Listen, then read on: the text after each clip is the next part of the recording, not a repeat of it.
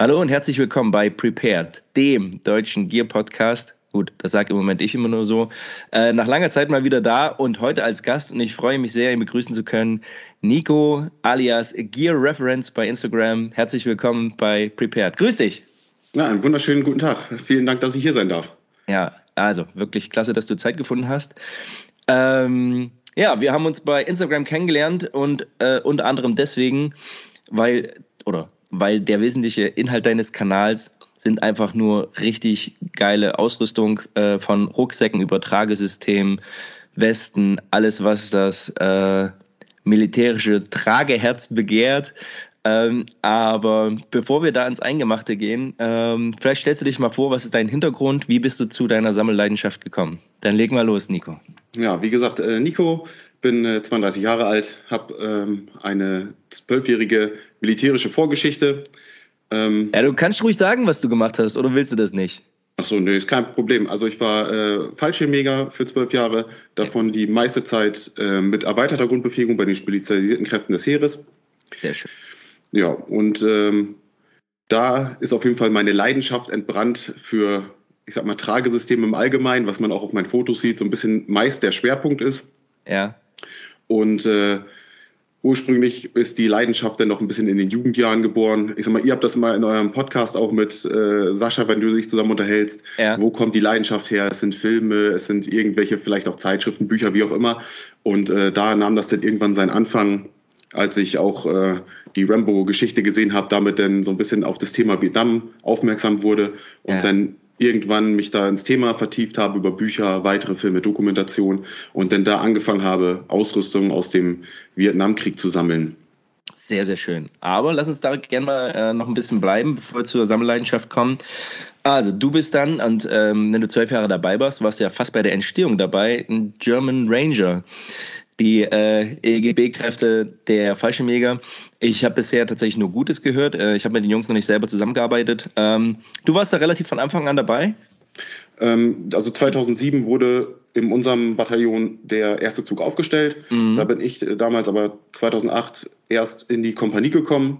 Mhm. Ähm, habe dann normal im falschen Megazug quasi gearbeitet äh, und habe mich dann nach dem Einsatz entschieden, okay, äh, machst noch mal ein bisschen weiter, willst noch mal ein bisschen mehr machen und äh, bin dann 2011 direkt nach dem Einsatz äh, in die EGB-Pipeline quasi eingestiegen nach dem Außerverfahren. Sehr, sehr schön. Ähm, willst du davon ein bisschen erzählen oder ist das was, wo du nicht so gerne drüber sprichst? Das muss ja, ich frage das immer, ähm, also weil das natürlich für, auch für die Zuhörer interessant ist. Ähm, es ja auch mit der, mit der Sammelleidenschaft, du hast ja gesagt, es entwickelte sich daraus, aber gerade wenn man sich entscheidet, dann nochmal eine Spezialisierung zu machen, da auch länger dabei zu sein, ähm, ähm, wie hast du die Pipeline wahrgenommen? Wie war die Ausbildung? Ähm, was hat dir da besonders gefallen? Vielleicht erklärst du auch mal den Zuschauern. Ich weiß, viele wissen das vielleicht gar nicht. Was ist EGB? Was, äh, was machen die? Ähm, also Fallschirmjäger, damit kann jeder was anfangen, äh, behaupte ich jetzt einfach mal, gerade die, die den Podcast hören. Aber erzähl doch mal. Ja, was, was war das für dich? Wie hast du es wahrgenommen? Ähm, was hat dich daran besonders, äh, was war die Herausforderung? Was hat dir besonders gut gefallen?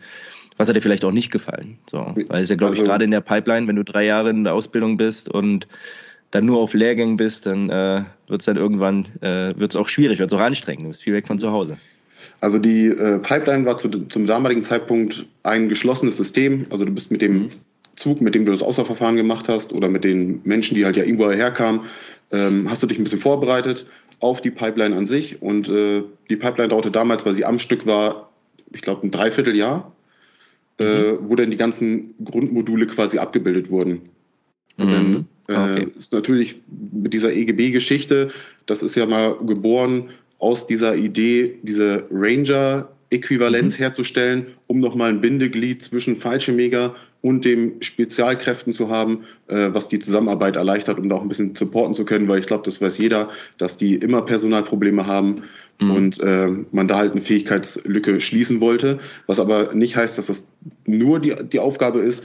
Also wer sich da noch ein bisschen informieren möchte, was sonst noch alles dazugehört, den mhm. empfehle ich auch die EGB Kräfte Internet äh, Instagram-Seite. Mhm. Da ja. geht es dann auch öfter nämlich mal darum, was sind noch Aufträge, weil du ultra viel noch im Bereich der normalen falsche Megatruppe abdeckst und das ja auch mhm. unsere Heimat ist quasi. Ne? Also Na klar. mehr also, ist und bleibt man falsche Mega. Genau, also das ist tatsächlich auch so ein Punkt. Äh, gut, dass du es nochmal angesprochen hast. Also, ähm, das sind natürlich Begrifflichkeiten, ähm, äh, mir kommen die zumindest bekannt vor. Ne? Die Pipeline ist sozusagen der Ausbildungsweg ähm, äh, bis zum ähm, ausgebildeten, voll ausgebildeten Soldaten dann dort vor Ort. Und äh, was du angesprochen hast, ist auch ein wichtiger Punkt, nämlich dieses verbindende Element, so, weil ähm, die, die Ranger haben, das ist so, wenn man das direkt als Äquivalent nimmt, die haben natürlich noch die Möglichkeit, Direct Action selber durchzuführen, auch in einem Regimentsrahmen. Ähm, dadurch, dass wir, wie viele Kompanien haben wir? Vier insgesamt? Genau, ja. Genau, ne? vier insgesamt. Das heißt, da wird es ein bisschen dünn. Das heißt, euer Schwerpunkt ist tatsächlich so, äh, an einem Beispiel zu bringen. Ihr wärt zum Beispiel der innere Ring, wenn ähm, das Kommando Spezialkräfte den Zugriff machen würde, zum Beispiel. Genau. Also was man auch ja. immer mal, jetzt gerade war ja wieder eine, eine Blackstar-Übung, meine ich. Mhm. Ähm, mhm. Da sind immer EGB-Kräfte mit dabei, man trainiert zusammen, man äh, macht irgendwelche Support-Geschichten vor Ort, wie zum Beispiel den inneren oder äußeren Ring, je nachdem, wie mhm. Lageauftrag, wie man das so bei der Bundeswehr so schön kennt, wie sich das Ganze Ja, genau. Ne? Ja, sehr, sehr, sehr schön. Sehr schön. Okay, ähm, das ist schon mal, das äh, ist ja auch ein sehr weiter Einblick. Und das unterscheidet dich vielleicht auch äh, von vielen anderen Sammlern. Äh, dadurch, dass, und das, ich werfe jetzt einfach mal eine Theorie in den Raum, dass du alles, was du an Ausrüstung da hast, natürlich auch mal übergeworfen hast, um mal auszuprobieren, wie das tatsächlich an dir aussieht, was man da machen kann, was da die Vorteile sind, was sind die Nachteile. Ist das so? Ja, das ist, also das ist hundertprozentig so.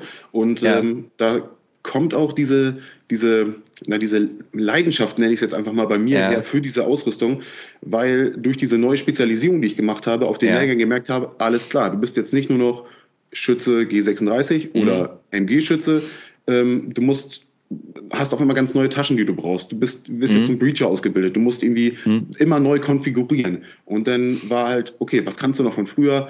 Koppel war so mäßig. Ähm, mhm später dann diese Moskito-Reihe der Kampfmittelweste quasi die meiste Zeit benutzt. Und ja. äh, da war aber auch nichts Modulares oder sowas. Ne? Wenn du jetzt auf einmal genau, G-Schütze genau. warst, dann hast du da ja. immer noch diese Weste, die für G36 Magazintaschen ausgelegt ist. Und da fing das dann immer an, dass ich mir schon Gedanken gemacht habe, okay, du guckst jetzt immer auf den, auf den Markt, was kriegst ja. du denn zu der Zeit? Damals, 2007, 2008, 2009, als ich anfing, mir mal selber privat Ausrüstung zu kaufen, war gerade Lindnerhof relativ groß. Ja. Also noch nicht ja. so groß wie heute, aber ja. die haben ja. Aber das war, das war damals relativ neu schon. Das war der neue Shit so. Ne? Also genau. die hatten. Ähm, okay, warte mal, wir müssen. Ich, ich sehe schon, ich könnte jetzt schon wieder äh, voll einsteigen. so, habe unglaublich Bock. Ich zittere schon, weil das, äh, weil das ein tolles, tolles Thema ist.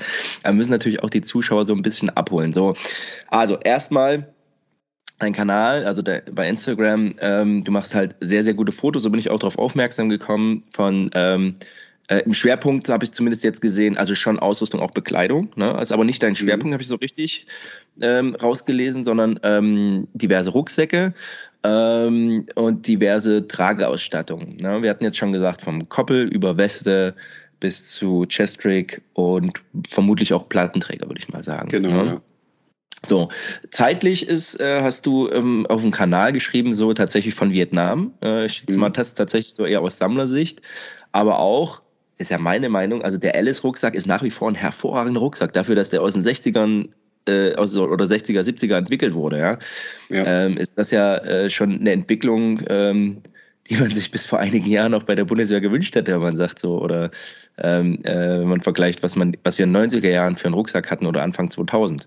Ja. Ähm, und dann aber im Schwerpunkt dann auch, oder nicht im Schwerpunkt, aber dann auch so, ich sag mal 2003 bis Hast du es ein bisschen eingegrenzt? Also würdest du jetzt auch aktuelle Sachen kaufen oder eher so äh, vom Global War on Terror sozusagen diesen Zeitraum?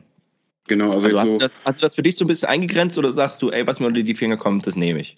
Nee, das ist so ein wirklich so ein, so ein Interessending auf jeden Fall. Also ich hätte Früher, als ich äh, schon in dieser Vietnam-Geschichte war, hätte ich niemals gedacht, dass ich mhm. jemals mir irgendeine Bundeswehr-Flecktarnweste holen würde als, als Sammlergegenstand, weil ich auch selber ja. da noch im Dienst war. Und da war das Interesse ja. dafür gar nicht da.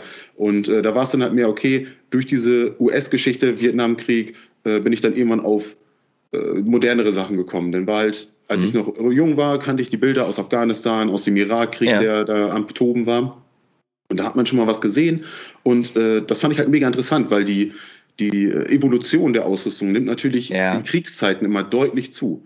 Und da ist Ja, einfach so Ja. viel passiert an Ausrüstung. Ich dachte, boah, das ist so cool, was da jetzt gerade so äh, an taktischem Equipment unterwegs ist. Und Mhm. auf einmal hast du ein paar Monate später siehst du wieder neue Bilder irgendwo im Internet und denkst, boah, was, was trägt der denn da? War, wieso sieht er so aus? Warum hat, hat der was anderes als der? Und so bin ich selber durch das eigene Interesse immer weiter in dieses Thema gekommen, habe mir Mhm. Bücher dazu geholt und dann war es Mhm. halt immer, okay, die, die Trageausrüstung der Soldaten, die Ausstattung, was nimmt der mit? Was muss der mitnehmen? Und dann Ja. hin- hinterfragt man und man kommt automatisch immer tiefer in das Thema rein.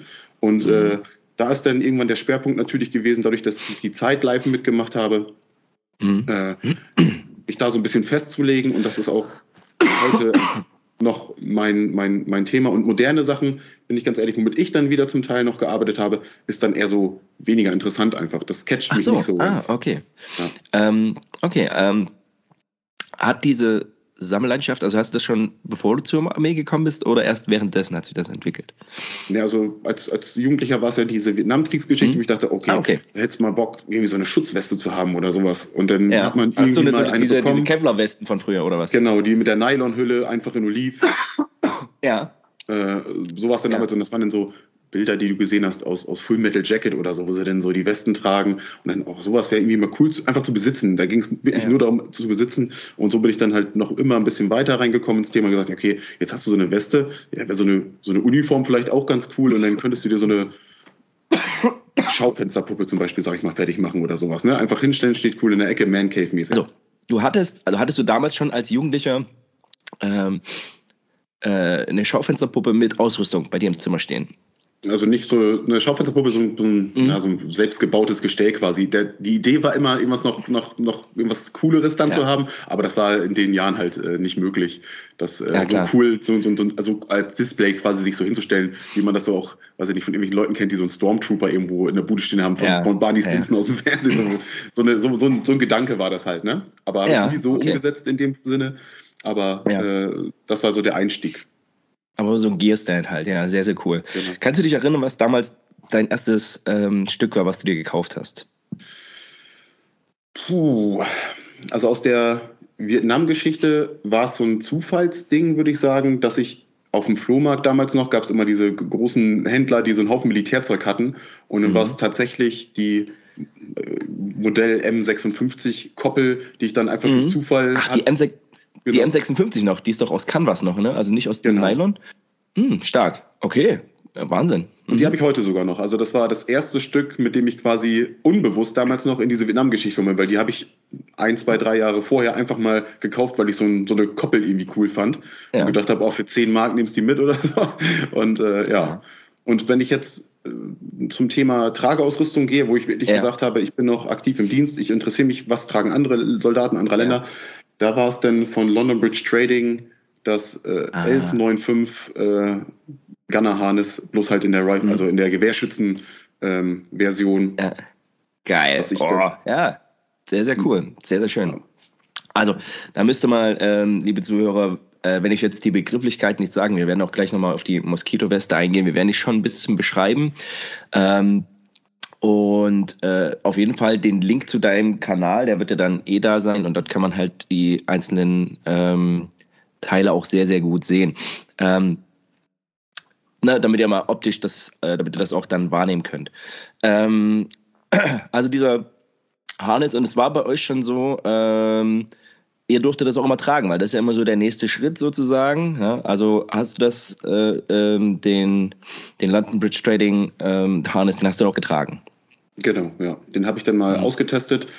Ähm, Mhm. Und es ist halt so ein bisschen äh, sehr dick auftragend, das ganze System. Ist natürlich Ja. für äh, Operationen im, im, im Wassergebiet ursprünglich einmal gedacht gewesen für so eine Dschungelgeschichte.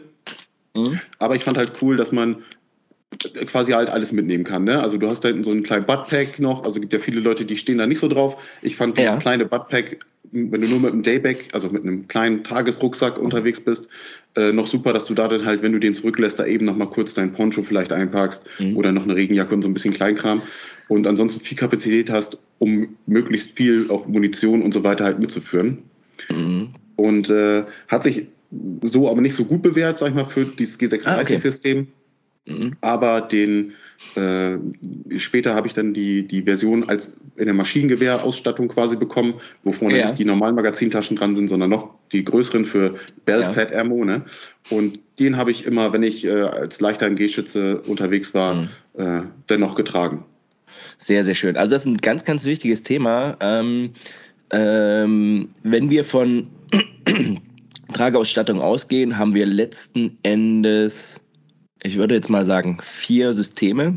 Wir haben einmal so das Belt-Kit sozusagen, also äh, eine Koppel und mit angebrachten Taschen in welcher Art auch immer. Das kann sein das Koppel 95 der Bundeswehr, Klammer auf, nicht so optimal, aber da können wir gleich nochmal drüber sprechen. Oder ähm, das ähm, PLCE, ich komme durcheinander, aber Personal Load Carrying Equipment der Briten. Mhm. Das sind so die klassischen ähm, Beltkits. Äh, dann haben wir die Westen, das ist so ein kleiner, so ein, so ein Zwischenelement. Dann haben wir Chest Rigs und letzten Endes ähm, hat sich aus der ganzen Geschichte mit dem Plattenträger dann auch noch System entwickelt, dass du Taschen direkt an den Plattenträger trägst oder die in welcher Art und Weise auch darüber trägst. Ist das erstmal, habe ich das so richtig zusammengefasst, so die vier Elemente oder fällt dir noch eins ein? Nee, das ist schon richtig. Beim Plattenträger würde ich nochmal so ein bisschen differenzieren. Es gibt natürlich mhm. noch die, die klassische Schutzweste, die über keine Aufnahme mhm. irgendwelcher Taschen verfügt, die quasi nur als, als reine Schutzweste dann mhm. quasi äh, fungiert, ne? Genau, ja, genau. Wo, worüber man dann letzten Endes entweder ähm, ein Beltkit oder was auch immer dann trägt. Ne? Genau. Oder ein Chestflake zum Beispiel, genau. so, ähm, äh, also hast du, weil das ist ein, tatsächlich ein Punkt so, ich bin ja auch äh, jemand, der sich damit gerne beschäftigt. In der Zeit, als ich aktiv war äh, und ich war normaler Infanterist, ist es so, muss man eh sagen, was war gerade zu dem Zeitpunkt erlaubt, was durfte man tragen, was darf man nicht tragen. Ähm, gut, das war bei der falschen Megatruppe immer so, naja, fakultativ. Ja. Nein, ähm, aber äh, das waren tatsächlich Auflagen und äh, man hat natürlich auch immer geschielt, so was gibt's Besseres, womit kann man sich, äh, womit kann man sich besser ausrüsten, wodurch ich dann eben auch äh, die Moskitoweste mir mal, die habe ich tatsächlich so halbdienstlich geliefert mal bekommen. ähm, und natürlich Chestrigs äh, und Plattenträger und habe dadurch so ein bisschen immer gesagt, so das Lochkoppel ist totale Scheiße. Und ich sage auch, auch heute, und das würde ich gerne mit dir diskutieren. Ähm, das Lochkoppel, denke ich mal, kennt jeder oder hat es zumindest so halbwegs vor Augen. Ähm, das ist natürlich vom, vom Material ist das, ist das outdated, aber ich sage auch, auch viele, die jetzt das anders, äh, äh, anders sehen, damit kann man schon arbeiten. Und es hat einige Vorteile, die du mit dem Chest Rig zum Beispiel nicht hast oder auch mit dem Plattenträger, nämlich du wirst immer, das ist die Möglichkeit, dass du am ehesten am Boden bist. Das heißt, wenn du wirklich in Deckung gehen musst, gerade als MG-Schütze, wo du ja nur im Liegen arbeitest, ja, ähm, oder auch als normaler Infantist, äh, hast du die, die Masse der Taschen um deine Hüfte, was ein guter Schwerpunkt ist sozusagen. Das macht dich natürlich breit, so. Also wenn du durch ein Fenster durch musst, ist es vielleicht nicht so optimal. Ähm, aber ich habe so ein bisschen jetzt die, den totalen Hass leider verloren, weil ich immer dachte, so, das ist das schlechteste Ausrüstungsgegenstand, den wir haben. Aber wenn man sich den, den zu benutzen weiß und weiß, wie man sich die Taschen anprägt und wie man das oder wie, wie man da noch zusätzlich ausstatten könnte, kann man damit eben 24 Stunden so als, oder ich sag mal, wenn man wirklich oder vielleicht mal so zwölf Stunden, wie du es gesagt hast, wenn ich meinen Rucksack absetze, nehme mein Poncho mit, nehme noch was Kleines zu essen mit, habe mein Getränk mit irgendwie, nehme vielleicht noch ein, äh, ein, Camelback mit, kann man damit besser überleben, als wenn ich jetzt nur mit dem Chestplate zum Beispiel unterwegs bin, weil ich auch mehr unterkriege. Wie ist da deine Meinung dazu, einfach zu dem klassischen ähm, Lochkoppel, aber auch zum Beltkit allgemein? Grüße gehen raus an Redbeard Tactical, der auch ein großer Freund des Beltkits ist. so, dann erzähl mal. Ja, ähm, die Koppel, wie jeder andere wahrscheinlich in der Grundausbildung kennengelernt, und äh, da muss ich wirklich sagen, dass mein erster Eindruck war, was zur Hölle ist das? Weil mhm. ich, dadurch, dass ich diese Vietnamkriegsgeschichte ja schon vorher gemacht habe, schon so ein mhm. Modell 56 Kit quasi dann komplett zu Hause hatte und dachte, da kannst du einfach über kleine Metallhaken dich in, die, in den Belt quasi einhaken. Das hält, das sitzt perfekt, das kannst du hinten super verstellen. Es ist einfach, mhm. es hält wirklich bombenfest. Für, auch für so ein ja. System aus den 60er Jahren halt. Und, mhm. ähm, hatte das auch schon, nee, das hatte noch nicht diese Alice-Clips, sondern tatsächlich diese Haken, die du in die Löcher richtig reingemacht hast, ne? Ne, die Alice-Clips gab es da schon. Beim M56 okay, waren ja. die schon da, aber es wurden zum ja. Teil auch noch Taschen benutzt, die noch diese alten äh, WK2, also aus dem Zweiten ja, Weltkrieg, genau. der Taschen, diese Aufnahmesysteme hatten, ja.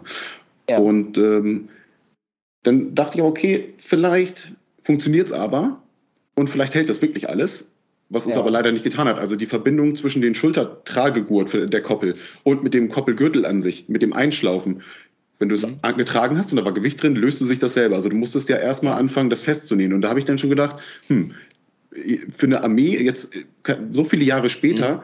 müsste das doch, also das müsste funktionieren. Also zumindest, dass es ich, ja, ich weiß, was du meinst. Ich weiß, ja. was du meinst, aber ähm, äh, da muss ich ein bisschen widersprechen. Ähm, aber ich weiß genau, was du meinst. Weil dieses Einschlaufen, es ist nicht so, dass es Atomphysik ist, aber du musst wirklich immer an dem Geriffelten entlang und selbst dann ist es, da gebe ich dir recht, wenn da wirklich Vollbelastung drauf ist, wird sich das irgendwann rausschlaufen. Aber ähm, wenn man das ähm, vernünftig macht, aber ich weiß auch noch, ich habe meins auch festgenäht. Äh, und da fängt an, also ich fand zum einen tatsächlich, das Material ist eine Katastrophe. Wenn wir heute, alles ist aus Nylon und wir haben ein Koppeltragegestell aus, was ist das, Segeltuch?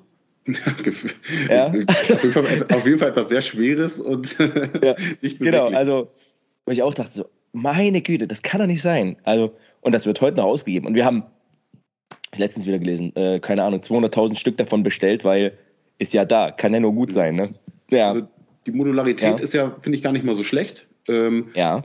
Und damit war ich eigentlich auch voll zufrieden. Das andere Problem, was ich noch so ein bisschen gesehen habe, du hast halt kaum Taschen. Wie gesagt, das Thema, was wir schon mal kurz angeschnitten haben, der MG-Schütze zum Beispiel, dass der wieder mhm, andere genau. Klar, du hast eine Tasche für deinen Verschluss, die du beim Empfang des Maschinengewehrs kriegst, aber die Maschinengewehrmunition, okay, hat man sich natürlich wieder mit seinen Stubenkumpels geeinigt. Du nimmst halt noch eine Mehrzwecktasche mit und dann kommt der Kram da rein. Man musste halt ein bisschen ja. improvisieren, ähm, aber gut eingestellt, muss ich sagen fand ich das angenehm zu tragen und Stimmt, auch damit ja. zu arbeiten. Also ja.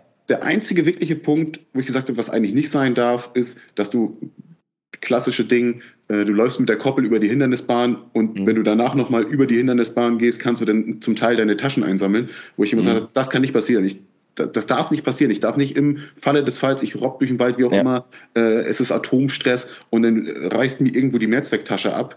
Ja. Das kann nicht sein. Und das ist mir auch mit anderen Systemen wie Molle, ja gut, Alice mhm. habe ich nie äh, aktiv wirklich getragen, aber bei, bei Molle, Pals, äh, Malice, mhm. wie auch immer, welches System wir nehmen, zu, um Taschen an was anzubringen, ist mir das nie passiert, dass mir eine Tasche da irgendwo abgerissen ist, auch nicht auf der Hindernisbahn. Mhm. Also ich glaube, das ist tatsächlich ein wesentlicher Punkt. Ähm und jetzt für alle, die das nicht vor Augen haben und nicht kennen, vielleicht einfach mal wirklich googeln, weil das Anbringungssystem am Koppelsystem 95, das ist schon also es ist schon viel Figelinsch, ne? Also sind Kunststoffgegenstücke, die du auch, also was ich da schon Fingernägel verloren habe, weil ich den Mist an- und abgebaut habe, weil das ist so, also ist schwer zu beschreiben, ähm, aber hat natürlich, also ja, ist einfach, ist einfach nicht so, nicht so top. Ich habe tatsächlich mal vor einer Weile so ein bisschen recherchiert, wo das herkommt und ähm, tatsächlich meine ich, äh, dass das ein spanisches System war, also oder mit den Spaniern oder in, also europäisch entwickelt und das dann so ein Stück weit eben ist auch bei anderen Armeen eingeführt, aber bei den Spaniern ist es zum Beispiel so, dass sie das auch mit nutzen. Wo das sonst noch rumspringt, weiß ich gar nicht so genau. Auf jeden Fall Kanada. Die hatten genau Kanada. Genau, das kann auch sein. Ähm, genau. Ähm, ja, Koppelsystem. Jetzt hattest du schon gesagt, ähm, der ähm, London Bridge Trading Harness ist auch eine Art Beltkit oder wie muss ich mir das vorstellen? Ja, genau. Also das ist ja, ne? nicht wie, wie, so ein Beltkit, was man heute oder was vielleicht äh, Zuhörer, die diese alten Zeiten nicht kennen, sich so vorstellen, dass es halt nicht nur ein Hosengürtel ist, sondern du hast halt quasi ein großes, massives Beltkit, koppelähnlich wie das Koppelsystem mhm. halt ist, so halt in entweder modular, gab es damals auch schon, oder halt mit äh, fest aufgesetzten und aufgenähten Taschen. Ja, genau, okay. Ja, aber sitzt auch auf der Hüfte, ne? Genau. Genau. Ja, sehr schön. Und damit hast du dann auch gearbeitet ähm, und dann, also erzähl doch mal kurz die Entwicklung äh, von deiner Ausrüstung. Du bist also vom Koppelsystem und dann direkt zu dem ähm, LBT-Harness oder war da noch ein Zwischenschritt, was du ausprobiert hast? Kannst du dich ja, also, noch erinnern? Äh, angefangen natürlich ganz klassisch mit Koppel, danach dann irgendwann in den äh, Fallschirmjägerzug gekommen nach der äh, Grundausbildung mhm. und erstmal die ähm, Multifunktionsweste KSK heißt mhm. sie ja im ja. Normaljargon, also die KSK-Weste, was ja so der Überbegriff ist, mhm. die bekommen und damit eigentlich die meiste Zeit auch immer gearbeitet und auch mhm. bis zum Ende meiner Dienstzeit immer im Spind gehabt. Ja. Äh, weil die für, für, verschiedene Zwecke halt immer einfach noch super war und angenehm zu tragen. Mhm. Und ähm, Erzähl doch mal, erklär das mal bitte den, den Zuhörern, was ist das für eine Weste und vielleicht auch ein bisschen die Geschichte von der Weste. Ja, also die Version, die ich zu dem Zeitpunkt hatte, war das Modell von Schleswiger Tauwerke. Also die mhm. Modelle sind zu dem Zeitpunkt identisch gewesen. Es gab aber zwei Lieferanten. Das war einmal die Firma Heim und halt Schleswiger ja. Tauwerke. Die kennt, glaube ich, fast jeder, der beim Bund war, weil auch andere Koppeltaschen sind von denen. Das ist ein mega großer Hersteller. Ja. Und du hast halt ein Netzgrundgewebe, auf dem dann Taschen aufgenäht sind. Genau. Und ähm, du hast natürlich noch so ein paar kleine Gimmicks, wie auch äh, so ausklappbare Panels, mhm. wo nochmal das Lochkoppelsystem äh, drauf ist, wo du so eine Tasche noch anbringen könntest oder irgendwelches mhm. Zubehör, Gasmaskentasche, wie auch immer. Genau. Und ähm, äh, ganz kurz dazu, weil du es angesprochen hast, du hattest ja vorhin schon kurz erwähnt, welche Möglichkeiten der Befestigung es auch gibt. Und was sich jetzt durchgesetzt hat, ist halt ein Schlaufensystem, ob das jetzt Molle oder Pals ist, wie auch immer. Ähm, und hier gab es, und das ist tatsächlich auch noch ein Element, ähm, also an den an früheren SWAT-Westen war das auch so, dass du mittels Druckknopf und Kletttaschen befestigt hast. Das war so das Element vor, ähm, vor Molle. Und tatsächlich hat die Weste auch an, ich sag mal, im Brustbereich, wenn ich mir das so vorstelle, auch eine riesige Klettfläche, die man abdecken kann, auch mit Druckknöpfen, weil das eben dieser Entwicklungsschritt, und von wann reden wir dann?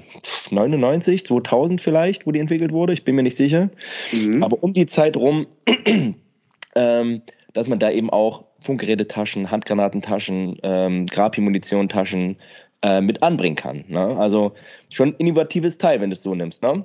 Genau, also du hast einen, diesen, diesen kleine Modularität ist auf jeden Fall gegeben, dass ja. du diesen Frontbereich halt so nutzen kannst durch diese äh, Druckknopf-Klettverbindung. Die ja. Taschen waren auch in dem, in dem Satz äh, immer mit dabei. Also wenn du die Weste empfangen hast und sie vollzählig war, hast du diese verschiedenen Optionen halt mitbekommen ja. und konntest dann halt immer noch mal Klar, äh, der Gruppenführer braucht natürlich anderes Material als äh, der normale Schütze zum Beispiel. Und dann hat man halt eine Mehrzwecktasche dran oder, oder nicht, war ihm halt immer selber überlassen. Aber man konnte ziemlich schnell andere Taschen nochmal adaptieren. Ja. Das äh, ist ein gutes System auf jeden Fall. Also auch ultra innovativ. Die, also ähm, mach mal ganz, oder ich gehe mal ganz kurz den Aufbau durch, wie ich ihn meine im Kopf zu haben. Ich habe mir jetzt auch nochmal, also aufgrund deiner hervorragenden Fotos, äh, war mir der, der, der, der Funke jetzt wieder gelegt und äh, ich hatte meine mal irgendwann getauscht. äh, und musste jetzt also, musste sie halt haben. So. Die hat vorne zwei Doppelmagazintaschen, also insgesamt vier neben dem Reißverschluss neben, oder neben dem Verschluss. Und auch da fand ich es immer schon unglaublich äh, innovativ, dass du die, wenn du die öffnest und Magazinwechsel durchführst, dass die so ein Stück weit auch durch Klett nach vorne mit abreißen. Genau. Ja? So, dass du, also, dass du quasi mit Gewalt deine Magazine rausziehen kannst und es aber den Taschen nichts tut, weil die sich sozusagen mit lösen. Ähm, also das fand ich schon mal sehr innovativ. Und dann, ähm, wenn man davon weiter ausgeht, also zwei, äh, diese zwei äh, Doppelmagazintaschen, und damit hat man ja schon mal die Masse der Magazine äh, dabei. Und daneben jeweils an jeder Seite eine Mehrzwecktasche. Habe ich das richtig im Kopf? Wenn du jetzt, ähm, jetzt noch überlegst, habe ich noch was vergessen? Ja, also das äh, nach den, also wenn ich jetzt nur eine Seite nehme, zum mhm. Beispiel linke und rechte Seite, dann kommen ja die zwei Magazintaschen jeweils. Genau. Dann kommt die Rauch-Nebeltasche genau. im Anschluss und dann kommt die Mehrzweck-Wasserflaschentasche, genau. die dann nochmal in der, in, in, in der Gänze noch mal ein bisschen größer sind halt. Genau, richtig, ja. Also da konnte man schon mal einiges mit unterbringen. Hinten war sie, achso, es gab Elemente, oder die hast du, meine ich, auch, äh, es gab Varianten, wo hinten noch Merkzeugtaschen aufgebracht werden konnten. Ähm, wie war das? Also wie war da die Entwicklung? Kannst du dich, äh, weißt, kannst du das ungefähr zeitlich einordnen? Oder was war als erstes da sozusagen? Ja, jetzt, äh, aus, aus der Westenreihe quasi war die Grundweste äh, mhm. nochmal komplett unterschiedlich. Die war mhm. ähm, nicht modular in der Länge verstellbar, großartig. Mhm. Da ist hinten dann nur so ein, so ein kleiner Bereich. Das war die erste Version, die, äh, ich glaube, ab 96 beim KSK eingeführt wurde. Mhm. Äh, da sieht man aber auch, dass der Gedanke der Schutzweste noch nicht so richtig mit drin war. Also du hast wenig ja. Spielraum, um die wirklich über eine etwas breitere Schutzweste zu tragen, mhm. was ja damals der Standard war. Ja. Und da war es noch so, dass du hinten zwei große Mehrzwecktaschen hast, wo auch eine Helmbefestigung mit drin ist. Und das kommt vom direkten System der israelischen Armee. Also das ah, okay. Leute, die ein bisschen mal sich verschiedene Westen angeguckt haben, die werden das kennen, ähm, dass die Israelis relativ wenig mit Rucksäcken gearbeitet haben, weil sie natürlich mhm. im eigenen Land operiert haben und die kleinen Sachen halt alles immer direkt mit in, ihren, in den kleinen äh, Kampfmittelwesten mitgeführt haben. Die mussten nicht wie der mhm. Bundeswehrsoldat seinen riesigen Hinkelstein auf dem Rücken ja. haben, ja. Äh, weil die halt vor Ort gearbeitet haben. Mhm. Aber spannendes, äh, spannendes Thema, wenn man das geografisch sieht. Bei den Israelis haben wir zum einen solche Modelle und dann aber auch bei den äh, Südafrikanern, also die äh, South, Af South, African Defense Force Weste. Mhm. Äh, kennst du die? Hast du die im Kopf? Das ist ja auch so eine riesige Weste, wo überall Taschen sind, auch hinten mit so einem länglichen, mit einer länglichen Tasche. die einfach ein ähnliches System einfach dann verfolgen und sagen, okay, ich habe halt für, weiß was ich, 24 Stunden alles direkt am Mann oder einen Rucksack tragen äh, zu müssen. Ähm, ja, ähm, wie viel von diesen Westen hast du? Also aus dieser Kampfmittelwestenreihe quasi jetzt nur, da habe ich jetzt äh, alle Modelle, die hergestellt wurden. Also die sind natürlich auch ja. schon außer Dienst gestellt mit Masse, deswegen kommt man da auch ran, relativ ja. einfach. Und ähm, da habe ich dann mal versucht, die Reihe so ein bisschen zu schließen, um das auch zu konservieren. Ja. Äh, was ist, was ich denn so getragen habe oder was denn so ein bisschen die Geschichte dieser, dieses äh, Ausrüstungsgegenteils ist. Ne? Also habe ich tatsächlich auch äh, bisher nur bei dir so ausführlich gesehen. Ähm, dazu gleich mal eine Zwischenfrage äh, für so relativ moderne äh, Bundeswehrausrüstung. Was waren da deine, deine Quellen außer von dem Material, was du selber hast? Ähm, gab's da, Gibt es da Bücher oder ist da eine Zeitschrift, äh, wo man gut was rausarbeiten kann? Äh, weil klassisch Osprey, weiß ich gar nicht, ob es da was gibt. Nee, ich glaube, Osprey hat nichts, was, was äh, so modern ist. Und allgemein gibt es da natürlich die, die äh, normalen Bücher, die immer über das KSK verfasst wurde, mhm. über die Fernspäher, über mhm. die, äh, kam schon mal, wo man denn damals immer schon mal, wenn man sich dafür interessiert hat, für Ausrüstung, ja. damals geguckt hat, weil sonst hattest du nicht viele Möglichkeiten. Es sind stimmt, ein paar stimmt. Bilder im Internet mhm. aufgetaucht, aber es gab mal gut die, die Zeitschrift Strategie und Technik, sowas zum Beispiel, mhm. da ist dann immer mal ein bisschen Ausrüstung drin gewesen. Aber äh, so, so ein reines Buch über militärische mhm. Ausrüstung gibt, gibt es aber nicht in diesem Spezialbereich. Da werden dann meistens so diese Standarddinge abgebildet. Ja, das stimmt. Also es gibt eins, das ist auch vor, ich würde mal sagen, drei, vier Jahren rausgekommen. Richtig dickes Buch. Also da geht es tatsächlich nur um die Bundeswehr, Ausrüstung der Bundeswehr, wirklich von der Filzlaus, also ich hatte mhm. schon öfter mal erwähnt, so die erste, eine der ersten Bundeswehruniformen aus Wollfilz. ähm, bis eben auch, ich würde sagen, zu also 2004, 2005, wo aber auch schon so die ersten Smogs mit abgebildet wurden. Ähm, und das ist relativ tiefgreifend, bin mir aber nicht sicher, ob mit auf die Weste eingehen, weil das ist dann immer interessant. Also, ich habe mich auch mal, ich habe mal in letzter Zeit versucht, mal eine, wirklich mal eine Anleitung eine Herstelleranleitung für das, ähm, für das Tragesystem, also für die, für die, für die Lochkoppel mal zu finden, mhm. weil es gibt halt viele Dinge und das ist bei der Bundeswehr ganz oft so. Da sind halt so, wie das dein Gruppenführer in der Grundausbildung gemacht hast, so wirst du es auch machen. Und diese, ähm, diese Möglichkeit, dass du die Mehrzwecktasche oder die Spatentasche an deinem Rücken befestigen kannst beim Lochkoppel 95. So, ähm, vielen ist das gar nicht mehr klar, auch der Sinn nicht klar. So, dass sie dann ähm, mittlerweile bauen ja Leute, teilweise drehen die um, die, das, die Koppel, dass sie so eine Art Chest-Trick haben, weil es natürlich am Thema völlig vorbeigeht. Ja? Ähm, aber letzten Endes, wenigstens beschäftigt man sich mit der Ausrüstung.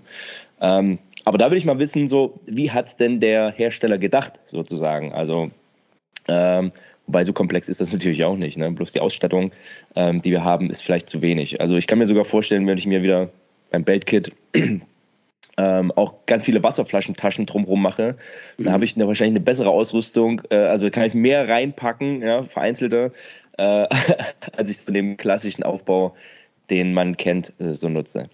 Okay, also die Weste. Hast du noch andere Westen, auch international, die so in diesem Westencharakter sind? Also du hast ja gerade schon mal die südafrikanische angesprochen, mhm. die habe ich auch in meiner Sammlung zum Beispiel. Ah, sehr gut, ja. Äh, da war es dann auch so, dass. Wie gut ist die? Also wenn du die aus Giersicht siehst, wie gut ist die? Ähm, jetzt würde ich sagen, auch definitiv outdated, aber mhm. damals äh, war die wirklich super und du kannst einfach wenn man sich äh, Bilder aus dem äh, heutigen Kriegen noch so gut, jetzt heute nicht mehr ganz aktuell, aber so ja. Afghanistan-Geschichte, Irak, da siehst du diese Weste meist auf Seiten der Briten, dass die immer noch da getragen wurde. Ah, okay. die, du, du kannst halt hast genug Taschen, du kannst überall Sachen reinpacken. Äh, ist natürlich aus Sicht jetzt von jemandem, der ein G36-System genutzt hat, nicht so optimal, weil unsere Maschinen, äh, Maschinen unsere Magazine viel zu groß sind ja. oder viel zu klobig sind für die Beste. Ja. Aber es gibt äh, auch vereinzelt äh, Fotos, wo echt Bundeswehrsoldaten im ISAF-Einsatz die Weste zum Beispiel tragen, in einem Wüstentarn, was hier, ich glaube, mhm. Miltech oder wer auch immer das kopiert hat, äh, ja. Äh, eingesetzt hat. Also mhm. ansonsten für die damalige Zeit, auch für natürlich, wir müssen das Land als Hintergrund sehen. Ja. Äh, was das Wetter betrifft, die müssen halt ein bisschen anders ihre Sachen äh, mitnehmen und können halt auch leichter operieren einfach. Mhm. Und dafür ist die Weste auf jeden Fall top. So. Denke ich auch. Allerdings auch für Vehicle-Born, also wenn du mit dem Fahrzeug unterwegs bist, dafür wäre es, glaube ich, auch, auch klobisch. Also das ist, äh, das ist tatsächlich wirklich was, wenn man infanteristisch, äh, also abgesessen unterwegs ist. Mhm. Ähm, also das kann ich mir gut vorstellen. Okay. Israel haben wir auch angesprochen, die ja auch gerne so Westen genutzt haben. Hast du da auch welche? Oder auch ich habe eine? keine direkt, die quasi vom israelischen Militär ist, aber ich habe mhm. die äh, Katar wird nicht vielen etwas sagen, aber die haben mal für die Bundeswehr den ersten großen Rucksack hergestellt in Flecktarn. Das ist ah, ja, ja, den kenne ich von äh, der ja, ja, ja, ja, ist auch eine israelische Firma. Ähm, genau. Oh, den ich, oh, darf meine Frau nicht hören. Den hatte ich letztens auch irgendwo mal angeboten gesehen und war so ganz kurz davor, da auch nochmal zuzuschlagen. Ähm, ja, auch irgendwie ein cooles System, ne? Also hast, hast du den, den großen Rucksack? Nee, ne? Ja, den habe ich. Und die ah, Weste okay. habe ich auch. Also die haben zwei Modelle in Flecktan hergestellt. Ah, okay. Nannte sich R1 und R2 und die haben auch schon diese großen Rückentaschen, wobei die Version R2 ein bisschen anders ist. Ja. Aber das ist eine, ein israelischer Hersteller. Ich glaube, die machen heute noch Fotoequipment-Taschen und sowas dafür. Aber ja. die haben die Kampfmittelweste in oder eine Kampfmittelweste aus ihrer Reihe dann in Flecktarn produziert, die man mhm. dann hier damals so äh, ich glaube, damals war das noch USMC, die, die Firma, die ja. die hier vertrieben haben, glaube ich. Oh, dass du das noch kennst. Da kriege ich ja gerade hier richtige äh, Backshots, weil ich weiß noch, so, es gab früher, also du bist ja ein Hauch jünger als ich. Ähm, also ich werde jetzt 40, du bist 32, hattest du gesagt. Ähm, mhm. Und ich weiß noch so in den 90er Jahren. Und tatsächlich USMC, ich weiß gar nicht, ob sich da ASMC irgendwann mal draus entwickelt hat, aber ich weiß, dass USMC damals schon sehr, sehr gut gemachte, bunte Kataloge hatte. Ja, liebe Kinder, hört mal zu, Opa erzählt vom Krieg. Damals mussten wir uns Kataloge von irgendwoher bestellen ähm, damit wir uns äh, so einen Quatsch kaufen konnten. Ähm, dann gab es irgendwelche fadenscheinigen Listen, äh, die man sich im Internet bestellen oder die man sich bestellen konnte. Für, äh, für amerikanische Sachen weiß ich noch. Ähm, es gab Rare, kennst du den auch? Rare, äh, ja. Rare Hildesheim. Ja? Ist auch jetzt noch so ein Outdoor-Surplus-Laden. Ähm, für alle, die mal in Hammelburg waren, ist natürlich Bausenwein so eine regionale Größe. Kennst du die auch? Ja. Ja. Äh, aber das waren so damals so die Sachen, wo man was herstellen konnte, bevor es eben Jetzt mittlerweile auf dem deutschen Markt ist der ASMC allumfassend sozusagen. Ähm, und dann natürlich die Spezialhersteller wie, was weiß ich, Spezialdepot, nee, nicht Spezialdepot, wie heißen die? Äh, egal, Sätze hier laden ein, aber da kommt man als erstes drauf, wenn man, wenn man googelt. Ja, ganz, ganz spannend. Ähm, genau, und da hattest du die her, oder wie sind wir jetzt da drauf gekommen? Ähm, USMC? Hm.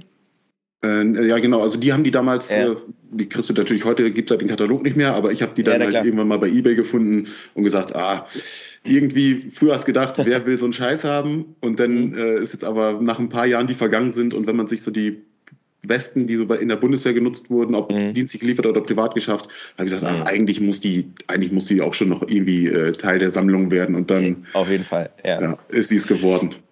Ähm, genau. Ähm was hast du dann, also wie ist die von der Qualität her? Die, die also Katar-Weste? Die Verarbeitung ist super. Also du ja. kann, also kannst du wirklich gar nichts sagen. Die Nähte sind alle top, die Taschen haben ja. super Größen, du kriegst die auch Bundeswehrausstattung halt natürlich super verstaut. Äh, und ähm, also das Ding ist, wie ein, ein Schweizer Taschenmesser. Da hast du überall nochmal mhm. auf einmal eine kleine Tasche, äh, die du aufmachst und dann denkst du, okay, was ist das, wo kommt das raus? Hm? Und dann hast du da ja. auf einmal bei der R2-Version dann vorne nochmal einen Helmhalter, dass du dir den Helm vorne äh, an der Front quasi noch befestigen kannst und den gemütlich bei Patrouille, wie auch immer, äh, tragen kannst. Und dann ist da nochmal eine kleine Tasche, wo du einen Schlauch durchführen kannst. Also das Ding ist äh, super geil. Cool. Hast du die mal im, im Gefechtsdienst getragen? Nee, ich selber nicht, aber die Ah, war okay. äh, bei, ähm, also die hast du immer noch mal gesehen, gerade bei Ja. so ein paar älteren, äh, die haben die dann noch getragen und dann Ja. auch auf, im, im Kompanierahmen, wenn du da mal irgendwo äh, in, in irgendwelchen alten Blöcken warst, da hingen noch Bilder, wo dann Gruppenfotos waren, alte und du wirklich Ja. vier, fünf Leute siehst, die diese Weste tragen. Ja, super. Äh, Also da muss ich auf jeden Fall nochmal recherchieren, das interessiert mich sehr. Hast du das schon, äh, habe ich jetzt noch gar nicht gesehen, ähm, sind die bei dir schon, da- hattest du da schon mal was gemacht bei Instagram? Nee, die ist noch nicht online. Ah, Ich mache okay. ja immer so ein bisschen, dass ich alle, naja, jede Woche zumindest einmal versuche, einen neuen Gegenstand quasi auf die, auf die Instagram-Seite zu bringen.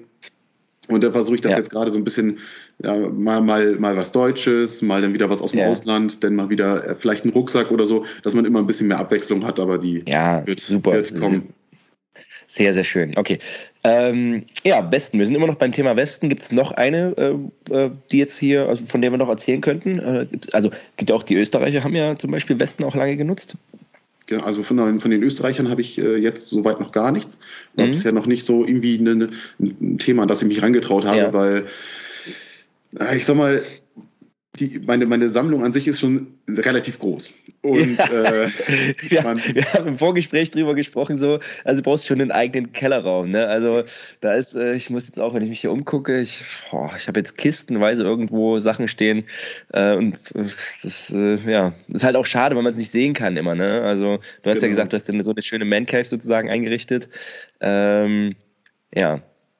Genau, also deswegen muss man halt schon sehen, was kaufe ich mir noch, ne? So. Genau, und bei mir war es dann immer so, wo ich gesagt habe, international muss es irgendeine Weste sein, die mich catcht. So wie zum Beispiel die südafrikanische oder irgendwas aus Israel, wo man sagt, oh, das Ja. ist mal irgendwie was ganz anderes. Und ansonsten Ja. ist mein Schwerpunkt ja natürlich viel bei, bei den Global War on Terror Geschichten amerikanischer Bereich halt. Ne? Und da Genau. ist dann noch so eine Weste, die ich richtig gut finde, Ja. äh, ist die Eagle LBVM. Also LBV ist Okay. ja immer die Load Bearing Vest. Mhm, Ähm, genau. Und das, also man könnte eher sagen, das ist so ein bisschen so ein, vielleicht so ein kleiner Mix aus Weste und äh, ja, Chestrick so ein bisschen so für, für die Ja. Leute, die sowas nicht so kennen. Also, und die hat äh, eine, eine modulare, ein modulares Taschenkonzept, was von den Ende der 80er Jahre von Zavtec, hieß die Firma damals aus Amerika, ähm, übernommen wurde. Also die Firma ist irgendwann pleite gegangen und Eagle hat die aufgekauft. Und das Ja. ist ein, also ich könnte nicht mal wirklich jetzt beschreiben, auch wie die, wie die Knöpfe heißen, aber du hast so einen so einen Plastikverschluss, da hast du dann Ja. einen, einen äh, Plastikring, den du da drüber legst Ja. und dann den Plastikverschluss einmal drehst und somit die Tasche adap äh, adaptieren kannst. Ah, okay. Und damals war es so, du hast diese Panels, nennt sich halt das, äh, für äh, M4, also M16 Magazintaschen, ja. äh, für MP5, äh, SMG-Taschen natürlich. Äh, dann gab es da auch noch vom Ursprungsmodell für Maschinengewehr, Panels und ganz viele verschiedene für Funk, für Ja. alles. Und das war, fand ich damals schon für die Zeit super cool. Und das Befestigungssystem ist halt einmalig. Und die, sonst kennt man die Weste unter SOMAF. Also Ja. äh, viel für, für Leute, die sich so für, für ganz frühe Navy Seal-Geschichten interessieren aus dem Zeit, Ja. aus der Zeit. Äh, da wurde die nämlich getragen. Und das ist, ähm, sagen wir, im Sammlerbereich, wenn man die Originale von, von Seftek haben will, das ist so, so ein heiliger Gral halt wirklich. Also da werden Ah, äh, Preise bezahlt, das kann sich kein Mensch vorstellen. Also gut, Ja. ist halt immer so ein Sammlerding so, ne? Aber ja, na klar. es ist ein Also, sehr seltenes? Stück. Aber Ich habe jetzt Also die von, von Eagle, die Version, die Eagle dann Ah, okay. selber produziert hat. Ja. Für was wird die von Ceftec äh, gehandelt? Also Ungefähr? je nachdem, um Ausstattung, was an Zubehörtaschen dabei ist, geht das bei 800 Euro los und du bist Uh, ganz schnell bei über 1000 und ja. ja, also ich sag mal so, es gibt, es gibt auf dieser, auf dieser Welt Sammler, auch natürlich aus verschiedenen äh, Bereichen, Ländern und äh, gerade aus dem asiatischen Raum, da ist so viel, dass die modernen Navy Seal Sachen sehr gefragt Ja. sind. Und Ja. dann kann es auch mal passieren, dass so ein Jumpable Plate Carrier, das ist ja so das Ding Mhm. von Cry Precision, der, der leichte Genau. Plattenträger, wenn der im AOR 1 Tarn, also im Wüstentarn äh, mhm. äh, der Navy Seals quasi ist, dann geht der für 5.000 bis 7.000 Euro über die Ja, Theke. ja, und dann, wenn noch rote Farbe dran ist und steht hier, hat ein Navy Seal reingeblutet, dann nochmal für mehr, ne? Ja, genau. ja, ja, ja. Ach Also- ja, ganz spannendes Thema. Ah? Da gibt es noch, gibt's noch ganz äh, krassere Sachen, die noch teurer sind natürlich, aber ja, Mhm. so, das ist dann schon ein schönes Stück und vor allem, die fand ich halt immer cool, wie die Taschen da äh, adaptiert werden können, wie modular Ja. das schon für die damaligen Verhältnisse war und auch wie, wie äh, gut das Padding und so weiter ist. Also das ist schon echt ja. ein schönes Stück. Ja, stark.